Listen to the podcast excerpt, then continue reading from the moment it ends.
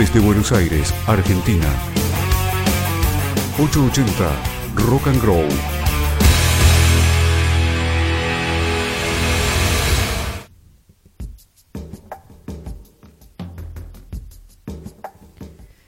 Buenas noches. Hoy es un casi mañana loco. ¿Usás loco como adjetivo? Hoy es tan común decir loco cuando algo es raro, o te alucina, o te llama la atención. Le decimos loco algo que no sabemos cómo describirlo, decimos loco cuando no sabemos qué decir, o cuando alguien nos despierta simpatía, o cuando estamos enojados. A veces solo cambia la entonación y loco pasa de ser una manera cariñosa a ofensiva de decirnos. Trabajando en esta emisión sobre la locura, pude reflexionar que la locura tiene dos caras. Por un lado, es un tema tabú, de lo que no se habla, que se esconde, que molesta, que avergüenza, que interpela.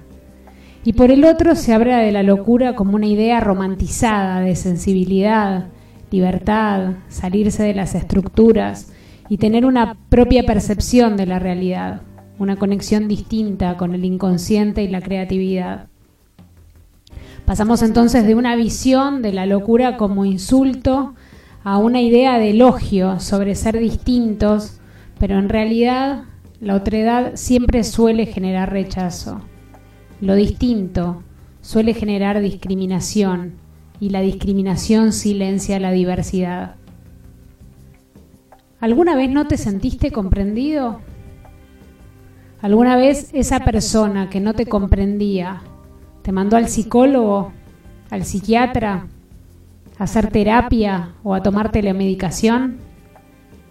¿Alguna vez le dijiste loca, loco a alguien porque fuera distinto a vos? ¿Porque no pudieras entenderlo?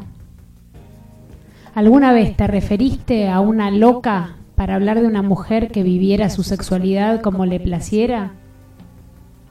¿Alguna vez te referiste como loca para hablar de un hombre que viviera una sexualidad fuera de los márgenes heteropatriarcales? Hablamos de locura, pero en rigor, ¿qué es la locura?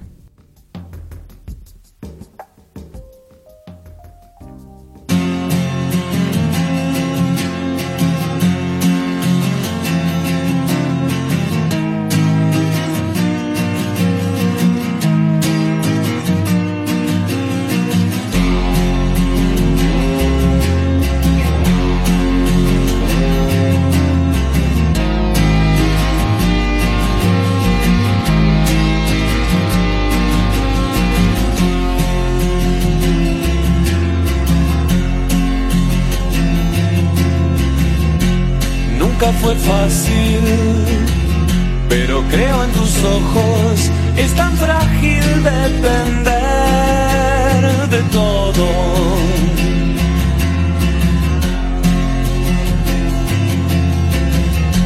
¿Y cómo explicarte desde el encierro cuánto miedo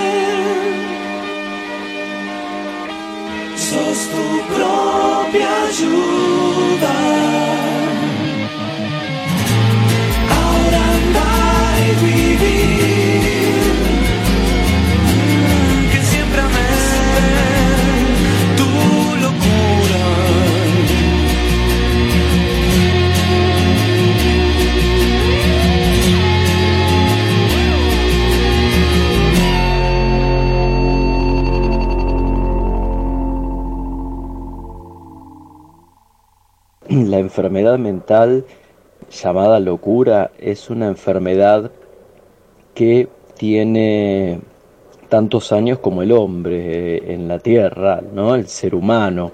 Se encontraron algunas eh, evidencias hasta desde el neolítico de agujeros en la cabeza, de trepanaciones, de tratamientos místicos o, religiosos para personas que de repente cambiaban su, su modo de ser, su modo de estar y comenzaban a tener ideas como extrañas. En general, la locura durante distintos tiempos fue entendida de distintos modos. Por ejemplo, los, griegos, lo pensaban como un desequilibrio de los humores, de los líquidos. En la Edad Media se los interpretaba como poseídos por el demonio y se los llevaba a la hoguera o a la cárcel porque se pensaba que había algo también de el ocio, de mm, la perversión y de la sexualidad, ¿no? Como muy desinhibida y que la locura era producto de los pecados que llevaba a la carne. El tema es que la persona con este tipo de trastornos en general vivía en las cárceles o en la nave de los locos, que eran embarcaciones donde se subían, se los subían a, infinidad de ellos y se los largaba al mar para que murieran de inanición. Recién en el siglo XVII, en Francia, se empiezan a crear hospitales que se llaman generales, en Francia, Italia, en Europa, para estas personas. En realidad de hospitales tenían solamente el nombre. Dentro de los hospitales generales o las House of Correction en Inglaterra que tenían este estilo, se encerraba a los locos, a las prostitutas y a los pobres todo aquello que los estados, que empezaban a tener una fuerza importante a partir de la revolución industrial, no querían que se viera. Por lo tanto eran lugares donde se los encerraba, se los eh, trataba de manera inhumana, morían dentro, hacinados en esos lugares donde estaban. Y recién en el siglo XIX, con un psiquiatra que se llamó Pinel, se empieza a pensar a la locura como enfermedad y no como vicio o como trastorno, trastorno en realidad delictivo. Pinel lo primero que hace es liberar en el hospital general a todo que no fuera loco, es decir, liberó a las prostitutas, a los mendigos y empieza a estudiar la locura. No tenía todavía medicación, no tenía todavía avances de la, de la medicina, pero empieza a crear un tratamiento que era el tratamiento moral que consistía en reeducar a los locos. Sería hablarles, tratar de explicarles que lo que decían o sentían era algo que no era real y que solamente aceptando que lo que decían, sentían o escuchaban era producto de un delirio, de esa manera se podían ir del hospital. Pinel no usó métodos o elementos de tortura, pero sí se usaron en muchísimos otros tiempos. De esta manera, en el siglo con Pinelli, a partir del siglo XIX, se empieza a desarrollar la psicología y la psiquiatría, y con el desarrollo de la psicología y de la psiquiatría, empieza a pensarse tratamientos para estas personas. Lo primero era clasificarlos. De este modo se empiezan a clasificar las locuras y lo eh, interesante de la palabra loco porque proviene de locus, lugar, y loco era el que estaba fuera del lugar, es decir, la realidad. Y delirio viene de delire, el que está fuera de las líneas establecidas. De esta manera, lo que ocurre es que comienzan a aparecer distintas estrategias y terapéuticas para la locura. Se las clasifica, se las divide, en paranoia para los que se sentían perseguidos, en esquizofrenias eh, erotómanas para los que tenían exhibicionismo sexual, bueno, así una cantidad de clasificaciones. Y en general la idea era el chaleco, el chaleco de fuerza para cuando tenían eh, momentos de violencia, duchas de agua fría o encierros en lugares donde no se lastimaran.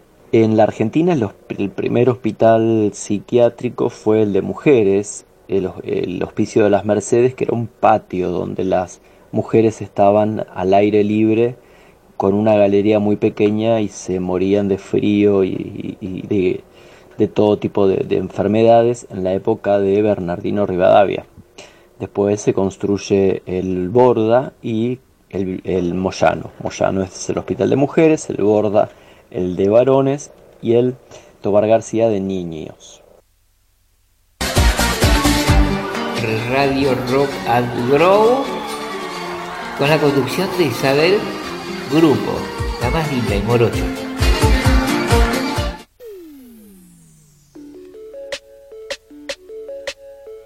En 2010, Argentina sancionó la Ley Nacional de Salud Mental. Esta norma obliga al Estado a sustituir el modelo asilar basado en el encierro de las personas con padecimiento mental por uno de salud mental comunitaria, que les permita vivir en la comunidad con las mismas oportunidades que el resto de las personas. Entre otras cosas, la ley prohíbe la creación de nuevos manicomios y exige el cierre de los existentes para el año 2020 y su reemplazo por una red de dispositivos alternativos a la internación. A su vez, dispone que las internaciones pueden realizarse solamente cuando la persona lo consienta o en caso de riesgo cierto o inminente para ella o para terceros. Estas deben ser breves y excepcionales y solo pueden tener lugar en hospitales generales.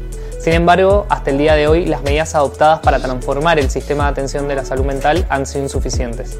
Así lo demuestra el primer Censo Nacional de Salud Mental, según el cual aún hay 12.035 personas internadas en hospitales psiquiátricos públicos y privados en el país, con un promedio de tiempo de internación de 8,2 años. De ellas, según los equipos tratantes, solo el 36,4% tiene riesgo cierto e inminente y al menos el 37,2% se encuentra alojada en estos centros por falta de ingresos, de vivienda, de familia u otras redes de apoyo. Además, el censo demuestra que muchas personas internadas se encuentran incomunicadas. Estos datos evidencian que a nueve años de la Ley Nacional de Salud Mental, la respuesta que el Estado continúa brindando a las personas con padecimiento mental es el encierro y el aislamiento. Organismos internacionales especializados en salud y derechos humanos ya lo dijeron. Este modelo daña la salud, estigmatiza a las personas y las somete a graves violaciones a sus derechos humanos. Por eso es urgente que el Estado cree una red de dispositivos comunitarios como son las casas de convivencia, los servicios de atención domiciliaria o centros de inclusión sociolaboral, para que nadie viva en un manicomio. El encierro no cura, la vida en comunidad sí.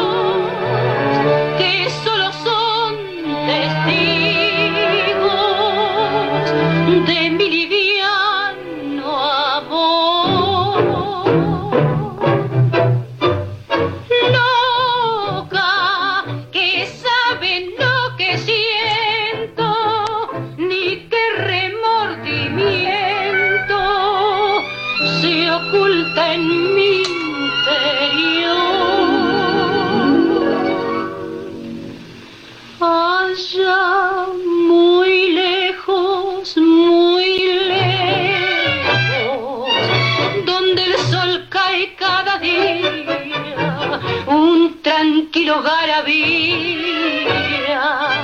y en el hogar unos viejos. La vida su encanto era una muchacha que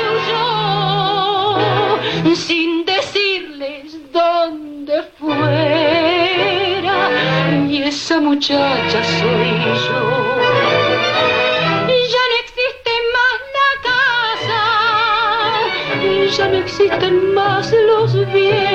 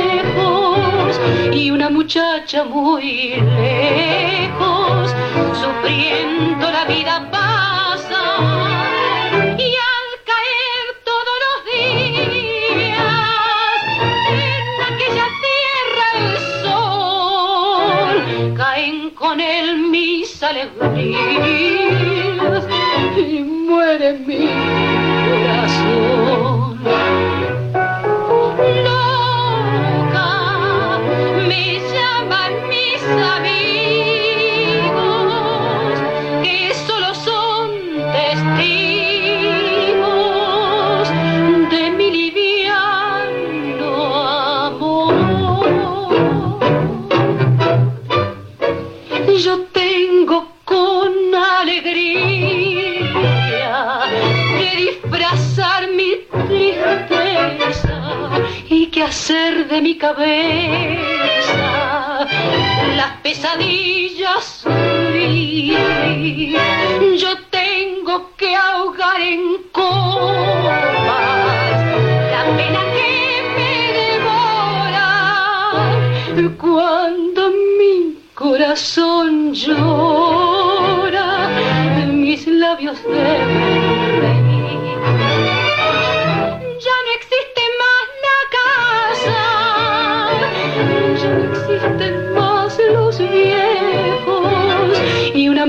muchacha muy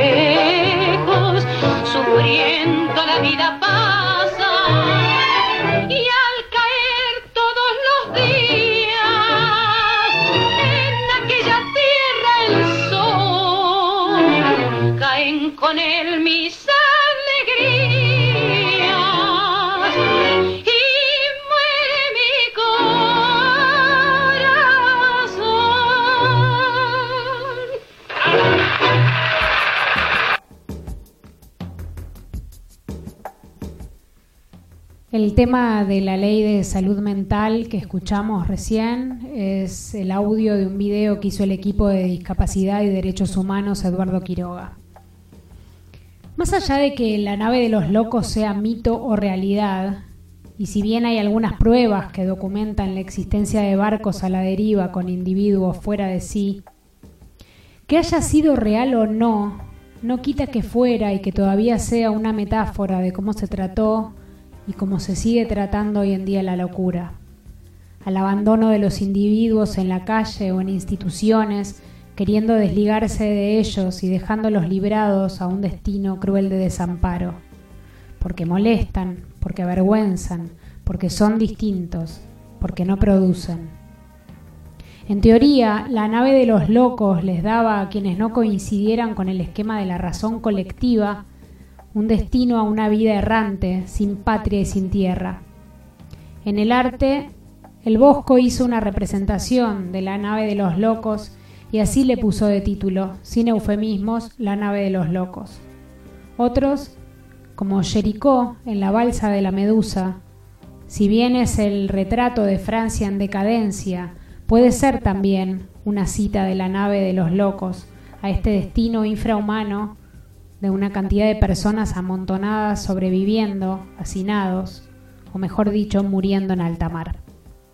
La locura es a menudo uno de los grandes temas del arte. Se aborda desde distintas perspectivas, desde, por ejemplo, Goya planteando que el sueño de la razón produce monstruos, hasta Eduardo Gil haciendo su serie de fotos y retratos en el Borda, por ejemplo. Ahora, ¿Qué hay de los artistas que abordan el arte desde la locura? Y no a la locura como tema, sino como diálogo interno entre el arte y sus propias perspectivas o padecimientos. Ese será probablemente el tema de un programa más adelante, Art Brut, la locura como origen y eje de la obra. Por ahora solo mencionaré algunos artistas como para tener el punto de partida para esa otra oportunidad. Hablando del tema con Jorge Sánchez, me recomendó que tuviera en cuenta la obra poética de Fishman, argentino que vivió sus últimos 28 años en el Borda. También me habló de Artur Bispo de Rosario, que vivió hasta el año 89 en una eh, institución psiquiátrica en Río de Janeiro con el diagnóstico de esquizofrenia paranoica. Él decía que él no hacía nada, que solo respondía a la voz de Dios. Él acumulaba objetos y realizaba obras para esas voces que le dictaban hacer su producción como una misión divina. Bispo tuvo reconocimiento luego de su muerte, al despertar interés en algunos críticos en la Bienal de Venecia. Y me habló también de Aida Carballo, que fue artista plástica, dibujante, grabadora, ceramista, artista de culto sin tener el reconocimiento que merecía y maestra de grandes artistas argentinos actuales como Fermín Eguía, Marcia Schwartz y María Inés Tapia Vera, entre varios otros. Ella tuvo a lo largo de su vida varias internaciones en hospitales psiquiátricos. Alberto Perrone publicó un libro en el 95 a 10 años de su muerte, Aida Carballo, Arte y Locura, y les leo unos fragmentos de su testimonio, escrito por ella misma, sobre sus internaciones. Primero fue un diagnóstico de la clínica modelo de la calle Montes de Oca. Amnesia nominal, delirio polimorfo, alucinación auditiva. Mientras estuve en los sanatorios privados puedo decir que era una suerte de hoteles especiales. Tenía tranquilidad y silencio. Yo había ganado buen dinero con mis actividades, pero durante esos años, impedida de trabajar, llegué a tocar fondo. Estaba permanentemente confusa y a la vez tenía una lucidez extrema. Me negué a pagar más cuentas, que en esos lugares son siempre abultadas y no había más opción que ir al Vieites. La primera noche fue un auténtico pavor. Aquello difería sensiblemente de lo que yo conocía. Lunes, sensación de opresión, grito, muchas locas, me ponen el chaleco, noche monstruosa, día dopada. Nuevo médico atiende mi relato confuso, lugar horrendo. Vinieron dos nuevos médicos, me escucharon, conté y relaté todo lo sucedido entrecortada. Si supieran la extraordinaria fuerza de voluntad que hago para sobrevivir, todo es hostil. Siempre me mienten, o casi siempre. Las locas son realmente extraordinarias. Dicen cosas que a veces no sé qué pensar por lo ajustadas al mundo que me rodea. Me siento sin esperanza, tal vez por años. Sabe quien dirige esto, cómo matar el arte. Y nada, quiero que termine la pandemia para empezar a buscar un trabajo, a ver si puedo conseguir algo. De carpintero, de lo que aprendí toda mi vida, de todo un poco aprendí. Albanil, para poder trabajar. Porque ¿Vos antes- hablé con el psiquiatra y me, me hizo re bien. Expliqué toda la situación, nunca le había explicado nada y, y me, me- me hizo bien hablar con él, porque nunca había hablado con él. Tenía un lugar para ir, le comenté que mi hermano no, no me, no me daba ningún lugar, que no, no se quiere hacer responsable de mí, le conté que de los 19 años estuve preso hasta los 28 y que estoy en tratamiento psiquiátrico a los 19, tomaba tal medicación, le dije tomaba alplazolán y respiridona y que tuve una recaída, me internaron y me escapé del hospital de Avellaneda. Sí, cuando me empecé a medicar, me quería internar por las drogas. Me quería internar y eh, me empecé a tomar medicamentos para dejar la droga y la dejé. Y me ayudó, la- me ayudó en eso y él me quería internar y yo no quería que me dejen internar. Pero ¿a vos te dan medicamentos por las drogas o porque escuchabas voces? Porque escuchaba voces y yo le decía a la psicóloga si me podía ayudar para dejar la droga también. Porque yo le pedía por favor que quería dejar la, la cocaína, la marihuana, todo, y me dijo que los medicamentos me iban a hacer bien. Después me encontraron un cuadro esquizofrénico y ahí me sucedió eso, que pensaba que la gente me quería matar, que me querían violar, pensaba cualquier cosa, pensaba. Pero vos fuiste a un hospital, a un penal que es psiquiátrico, no, no una cárcel. Claro, no es Porque una cárcel común. Te habían planteado en ese momento era que eras esquizofrénico. Claro. ¿Y qué es para vos ser esquizofrénico? Esquizofrenia era una situación que yo me siento mal y me encierro en mi mundo y no puedo ver la realidad, siempre me, me la agarro yo conmigo, me la agarro. ¿Cómo, cómo le puedo explicar? Re fea la sensación de esquizofrenia. Me siento que todo el mundo está hablando de mí, que me, me sacan, me dicen cosas a mí, que me tratan a mí, que me quieren decir cosas a mí, todo para mí. ¿Y, y las voces que te decían? que iban a matar a mi hermano y que me iban a matar a mí, que me querían violar a mí o a mi hermano. Yo pensaba que estábamos en esa situación, que, que, me iban a violar o si no no podíamos seguir viviendo, o me iban a matar. Y me, me defendí de esa manera con mi cabeza, que estaba re mal. Y a, a mi locura, tenía una locura que dejaba las drogas y peor me hacía era la abstinencia que tenía las drogas. Era, yo creo yo que era eso. Era eso y también el cuadro que vos tenías de esquizofrenia, ¿no? Que se activó con el consumo. Sí. Y Ido, Tomado. ido estaba. No, no había tomado, había... Yo empecé el tratamiento y lo que hice, sí, estuve mal, porque un amigo estaba tomando cocaína y yo lo llamo y le pido un, un poquito para que me convide a mí. Y eso me dejó solo en la calle con medicación y te hace re mal, te hace diferente.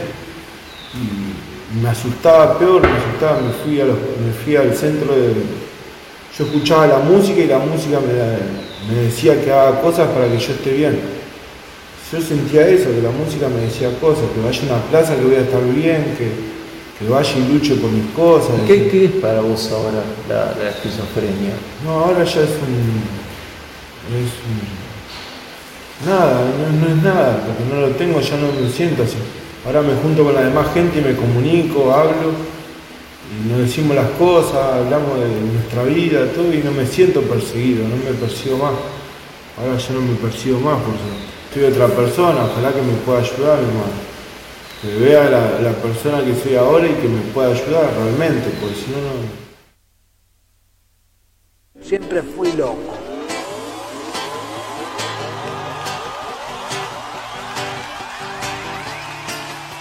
Siempre fui loco.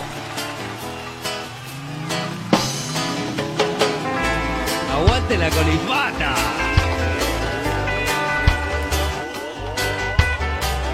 Siempre fui loco.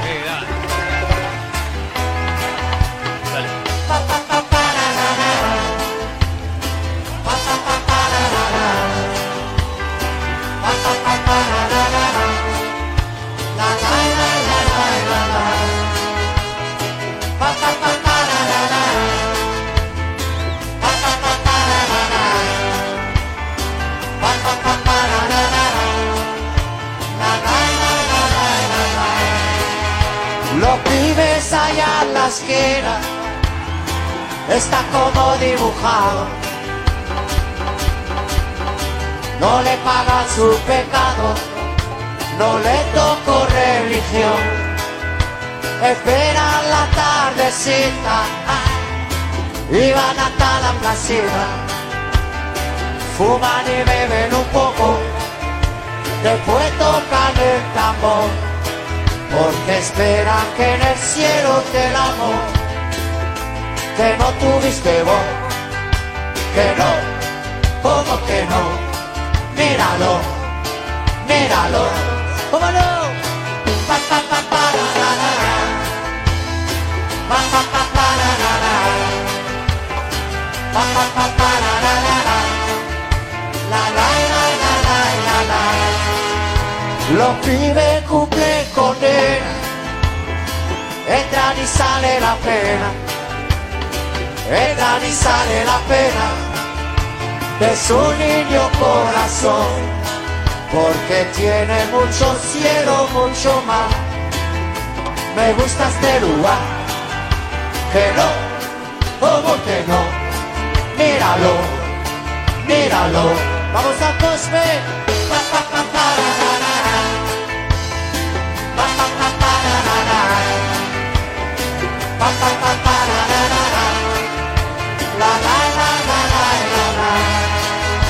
Y tiene la valentía de ganarse día a día, aunque la noche sin luna se pierda tu encendedor, porque tiene mucho cielo, mucho mar. Me gusta este lugar, que no, como que no, míralo, míralo, vamos a Cosme.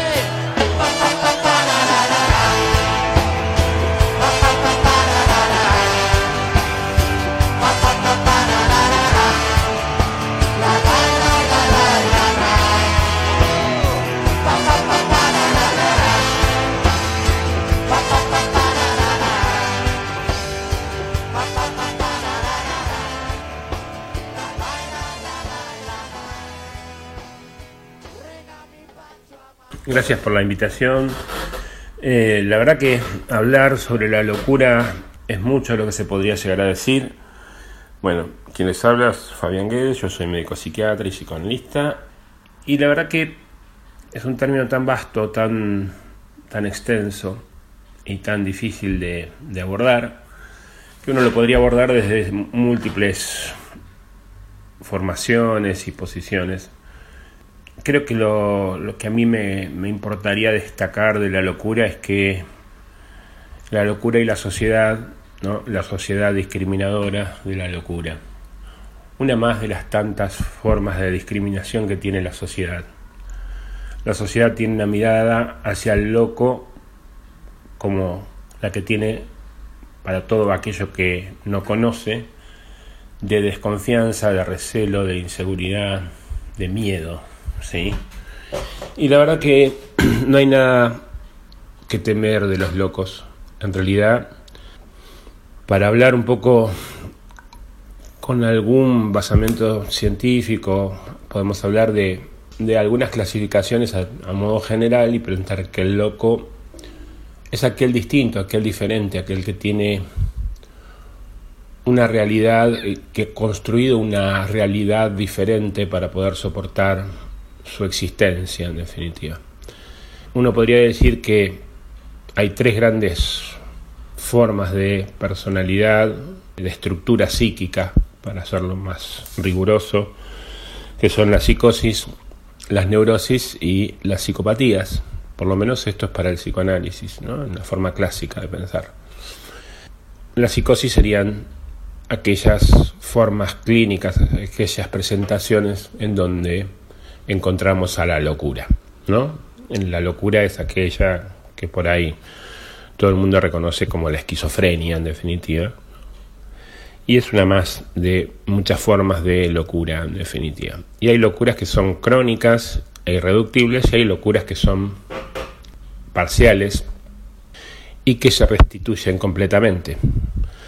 Como en la vieja clasificación se hablaba de la locura histérica. ¿no? Pero bueno, me parece que más allá de hablar de, de los distintos tipos de locura, lo que yo quería retomar era esto que planteaba al comienzo y es la discriminación que hay en relación a la, locura por parte de la sociedad, ¿no? En general, al loco se le tiene miedo, en definitiva, y se lo aísla, se lo aparta y se buscan todos los recaudos como para que no forme parte activa de la sociedad, cuando en realidad, si fuese una sociedad abierta, habría mucho más espacios para la locura. La verdad que son muy pocos los espacios en donde hay incorporación de locos y, la verdad que esa es una deuda que tiene la sociedad con, con esta enfermedad. Cuando digo enfermedad también me suena raro porque, por lo menos para la teoría psicoanalítica, la locura es una forma de restitución. Entonces, me cuesta hablar de enfermedad si lo hablo desde ese lugar. Se supone que el loco encuentra esa respuesta en su capacidad ideatoria y empieza a jugar con cuestiones que tienen que ver con alucinaciones y delirios a modo de poder soportar la realidad que enfrenta, en definitiva. ¿sí? Por eso, para el psicoanálisis, lejos de ser una patología, es una forma restitutiva. Es una forma de restituir al sujeto en un mundo paralelo que le es más viable que el propio que él conoce. Es difícil que se pueda entender a nivel general que esto es así y lo primero que uno tiende a hacer como parte de la sociedad es aislarse, tomar distancia del loco. Yo les voy a contar una experiencia que a mí me sirvió mucho para entender esto y ya hace muchos años de esto, siendo médico de guardia, este, habiendo terminado mi residencia y demás, me convocaron a hacer unas guardias en Open Door. Open Door es un hospital monovalente, monovalente significa que es exclusivo de salud mental, que está en las afueras de Luján. En ese hospital, que es un hospital en donde hay pabellones como los que existen en el Hospital Muñiz de Capital Federal, eh, pero bueno, la diferencia es que están separados por distancias importantes en definitiva, y hay como 16 pabellones, una cosa así, y entre un pabellón y otro, el más cercano puede estar a 200 metros, 300 metros de distancia y el más lejano puede estar a 2 o 3 kilómetros. Todo dentro de un predio que es inmenso, son 50 hectáreas. Bueno, en, ese hospital había en esa época 1.200 pacientes y obviamente había una guardia ¿no? para atender a los 1.200 pacientes. obviamente una guardia compuesta por personal de enfermería y médicos. Bueno, en realidad, salvo en las horas de la mañana en donde arribaban al hospital todos los médicos de planta, que cada uno ocupaba un pabellón y estaba a cargo de ese pabellón, eso era hasta las 2, 3 de la tarde, en donde este, todos se retiraban y quedaba solamente el equipo de la guardia del hospital. El equipo de la guardia era un solo psiquiatra para 1.200 pacientes. ¿sí? Eso da cuenta de que la locura no es agresiva, la locura no es violenta. ¿sí? Por supuesto que hay episodios de violencia y de agresión en la locura, pero si 1.200 personas pueden estar en un predio en donde están divididos por pabellones, en donde hay entre 80 y 100 pacientes en, cada pabellón, y solamente bajo el control de eh, el equipo de enfermería, eso demuestra que la locura no es agresiva ni violenta. Yo creo que ese es uno de los mitos que más me preocupa que tiene la sociedad, en donde por miedo a la locura la gente se, aleja, se aleja, se aísla o aísla al loco de la sociedad, porque le tiene miedo, porque dice cosas que no se entienden, porque tiene formas de manifestación que son desconocidas o, o no aceptadas para la comunidad, este, tiene estereotipos, formas raras de funcionamiento, gestos y actitudes que no son eh, convencionales, ¿sí? Pero bueno, si hay algo que yo quería aportar en este espacio es que no le tengamos miedo a la locura. La verdad que nosotros neuróticos, la gran mayoría de nosotros, somos mucho más agresivos y violentos y hacemos mucho más daño que los locos. Los locos sufren, padecen y encima se sienten discriminados por nosotros. Me parece que ese es el aporte que yo quisiera dejar acá. Nos vemos en la próxima.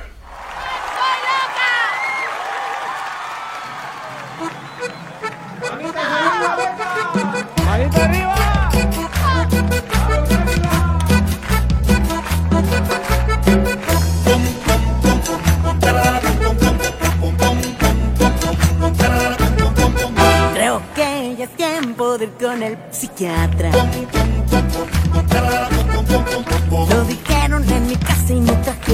A rastras. Pues cuando llego de noche y me quieren hacer un reproche, no oigo nada, no oigo nada y corro a la ventana. Pero de quinto piso el que salta se mata.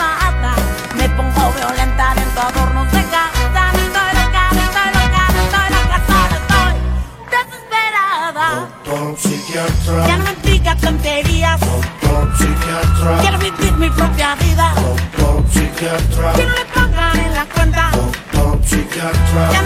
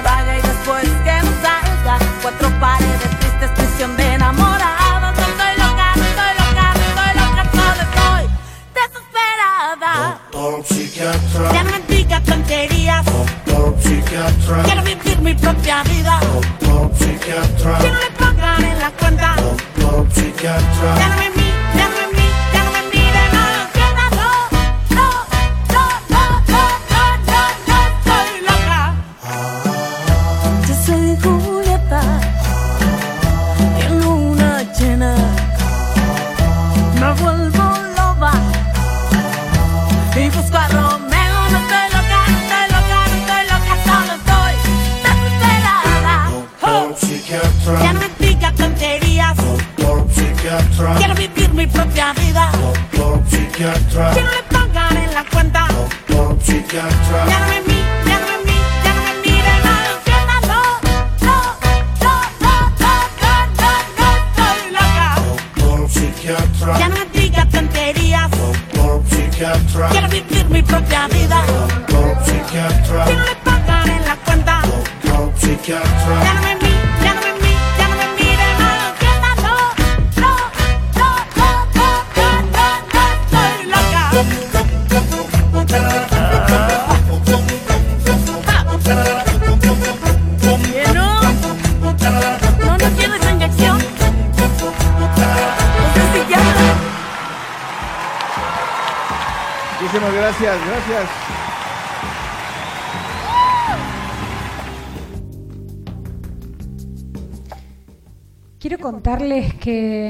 Este programa tenemos las voces de Sabino y Danilo, que son pacientes psiquiátricos internos del Hospital Intersonal especializado en neuropsiquiatría de Luján.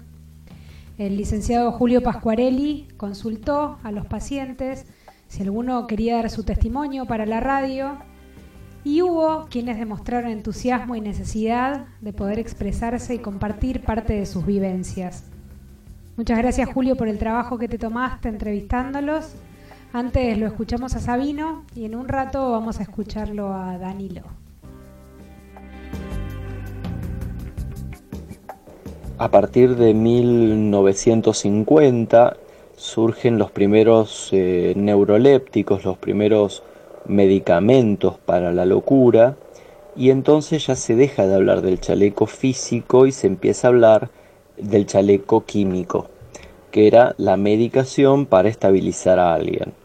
También ya venía desde 1930 el uso de eh, los electroshocks que lo que generaban era un edema cerebral, es decir, mucha cantidad de sangre en la cabeza con electricidad y eso generaba que si había locos con eh, estados muy violentos quedaran en un proceso de, de mucha más tranquilidad y confusión debido a que se les, se les eh, generaba como una convulsión artificial.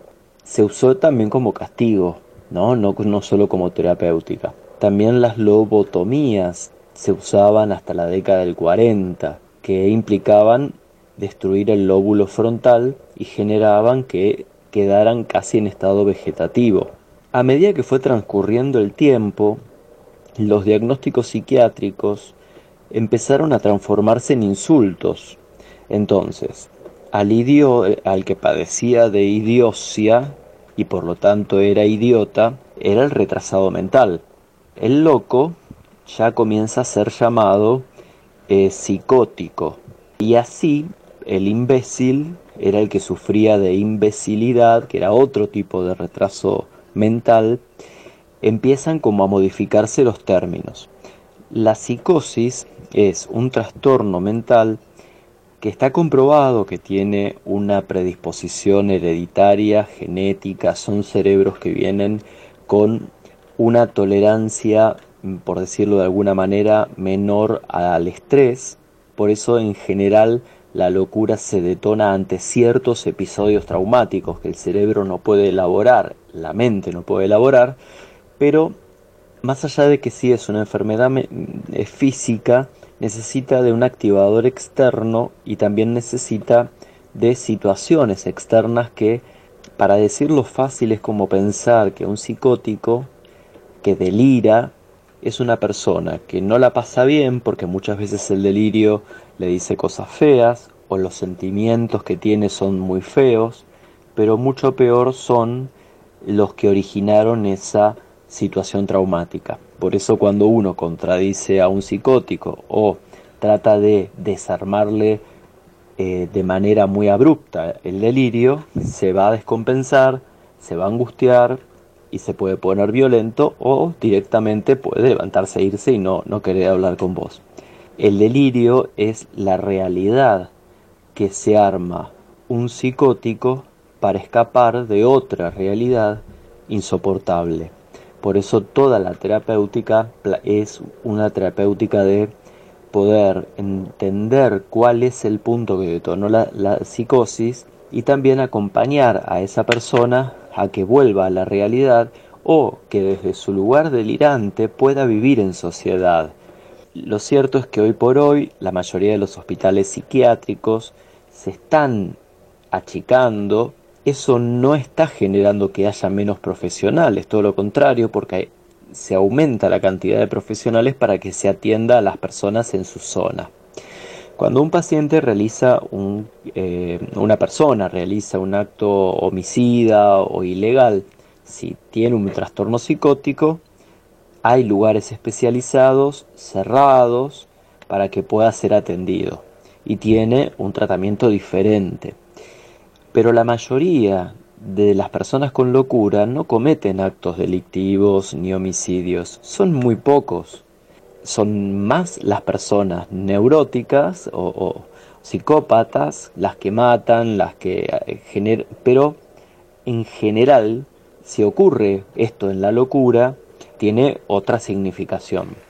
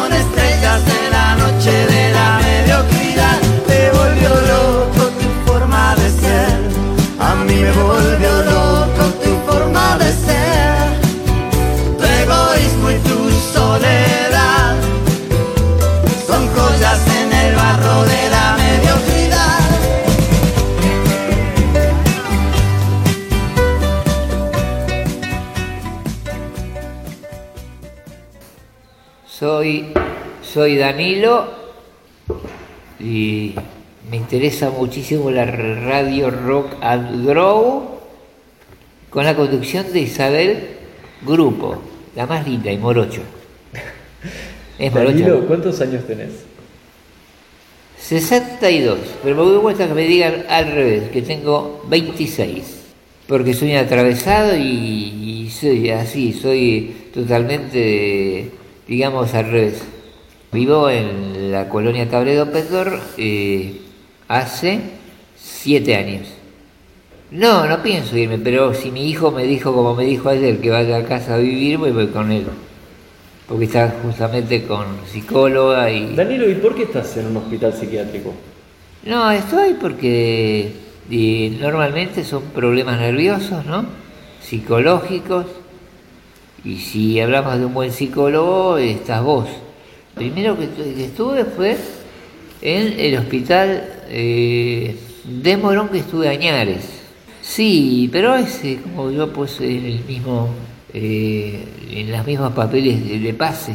Es una esquizofrenia suave, no, no es que no me la controlo. Y esquizofrenia por ahí es que justamente es esquizofrenia. Y es un estado que uh, en ese momento se equivocó porque yo me puse cinco nombres de escritor y de artista, y de cantar y de tocar y de estudiar diccionario y hacer cuadros y todo lo que me gusta a mí, y mirar el 9, canal. Eh, entonces dijo, ¿cómo? Mi papá le dice, mira los nombres que se puso al... Sí, no, no es ningún boludo, dijo. Danilo, ¿y "Recuerda". ¿alguna vez escuchaste voces? No, eso nunca hasta el día de hoy me dijo un psicólogo y un psiquiatra de una capital federal privado que mi mamá me llevó, el muchacho que tenía como 27 años, le dijo a mi mamá y a mí que a los, por lo menos eh, ahí tenía 18 años, me acuerdo, eh, que cuando yo tendría, no 18, sino que tendría 22 años o 23, iba a escuchar voces y yo nunca escuché voces. Hay pronósticos que Danilo. de Florencio. Y, bueno, para vos pintás. ¿Y qué es para vos pintar, dibujar? Pintar más o menos es como mirarte a vos, Julio Pascuarelli, que sos psicólogo de la UBA. Mira, por ejemplo, hoy tenés un tatuaje. Hablemos de tu pintura. Sí, pero eh, no, estás vestido mitad de pistacho y mitad gris y zapatillas blancas. Y las medias estaría seguro que son rojas. ¿De qué Bueno, color? ¿Cuáles son tus colores preferidos?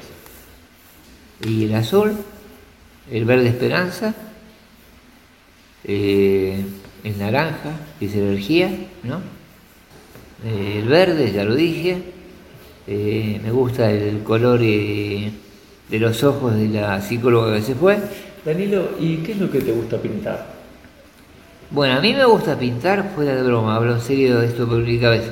Me gusta pintar, eh, llegar a pintar mujeres desnudas, pero no es por jodido que soy, porque mi mamá justamente era dibujante, mi papá era dibujante, mi mamá hacía caras justamente que aprendió y hacía unas caras de actrices, ¿no? De los canales y todo eso, y de teatro que eran perfectas.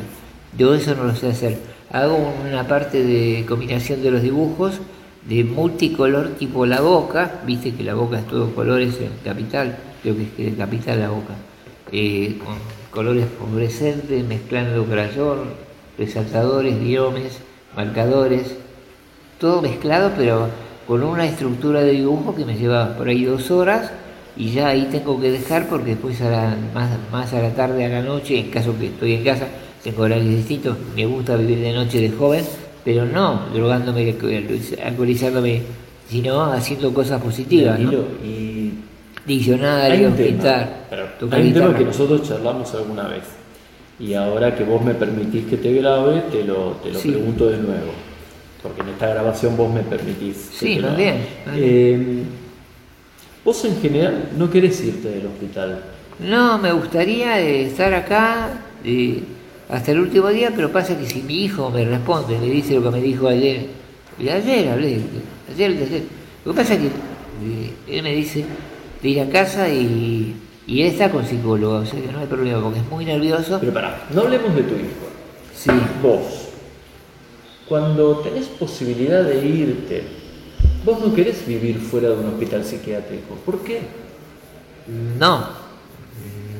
Normalmente eh, pienso que eh, el mejor cuidado está en hospitales psiquiátricos, justamente porque ahí hay, y me encuentro con psicólogas, enfermeros, eh, digamos la verdad, porque no sirvo para mentir, por eso tengo la, la mitad del pueblo en contra.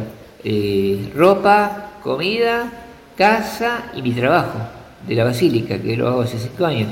Entonces yo voy a mi parada Francis San Martín, a una cuadra menos de la basílica, y me encuentro con, con muchas mujeres que me especializo en venderle estampas a las mujeres. Estampitas religiosas. Estampas religiosas, pero de la basílica, o sea, de Pero la misma Virgen. Pero, de Luján. ¿por qué vos pensás que eh, todo eso lo tenés en un hospital psiquiátrico cuando podés estar en una casa con otros compañeros, compartiendo un alquiler? No, eso no me serviría porque yo soy un artista, ya sea para tocar, cantar, crear canciones o dibujos y hacer cuadros. Como. Julio Iglesias no canta a nadie. Mira lo que le salió el hijo, que es un perro melódico. No, me gusta Ricky Iglesias. Y la primera canción ¿Tanto que largó, la Coca-Cola? que me compras vos. Sí. Sí, y te debo como chocolate porque te prometí, no te cara como me marcó yo los chocolates. Bueno. Qué buena la pregunta, me, me sacaste el tema. Pero, Una canción. Que- si tenés que pensar Pero en de Julio canción. Iglesias, digamos. No, de que vos quieras.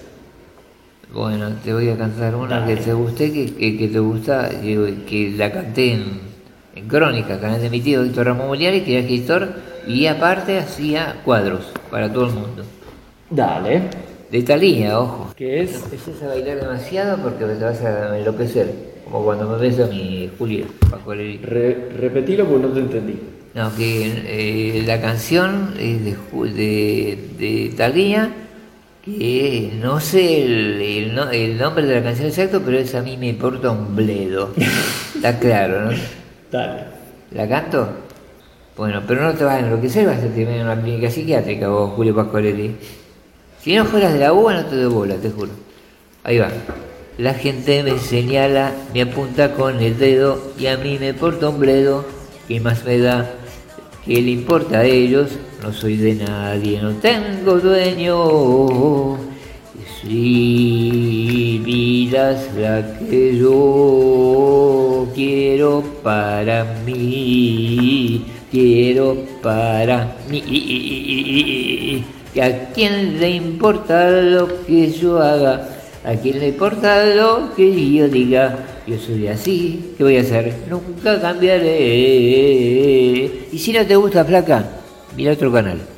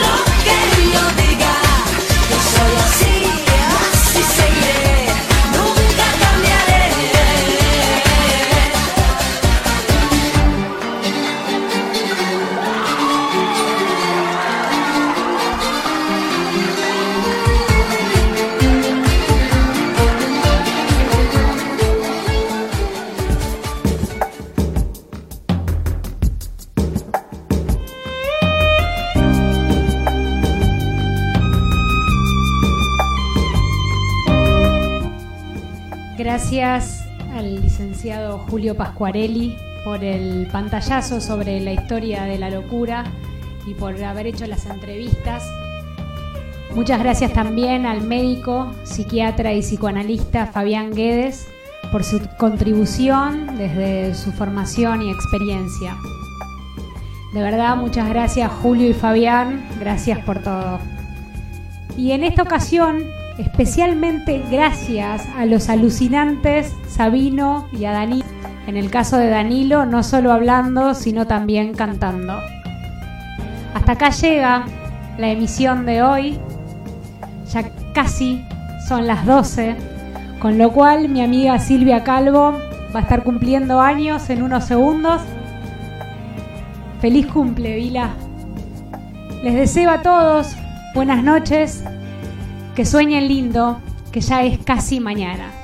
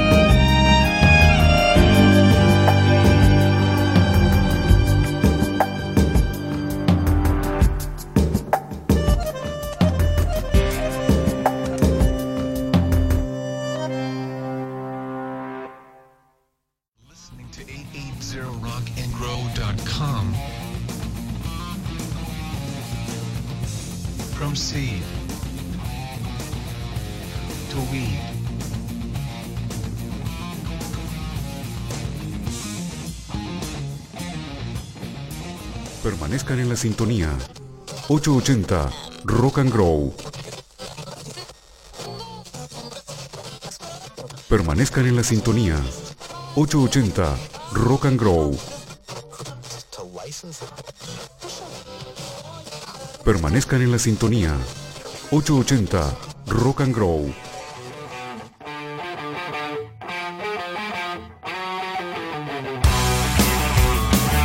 Desde Buenos Aires, Argentina. 880.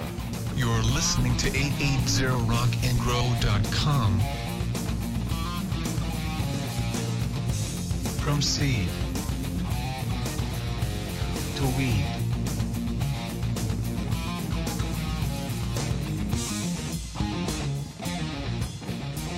Permanezcan en la sintonía. 880 Rock and Grow. Permanezcan en la sintonía. 880 Rock and Grow. Permanezcan en la sintonía.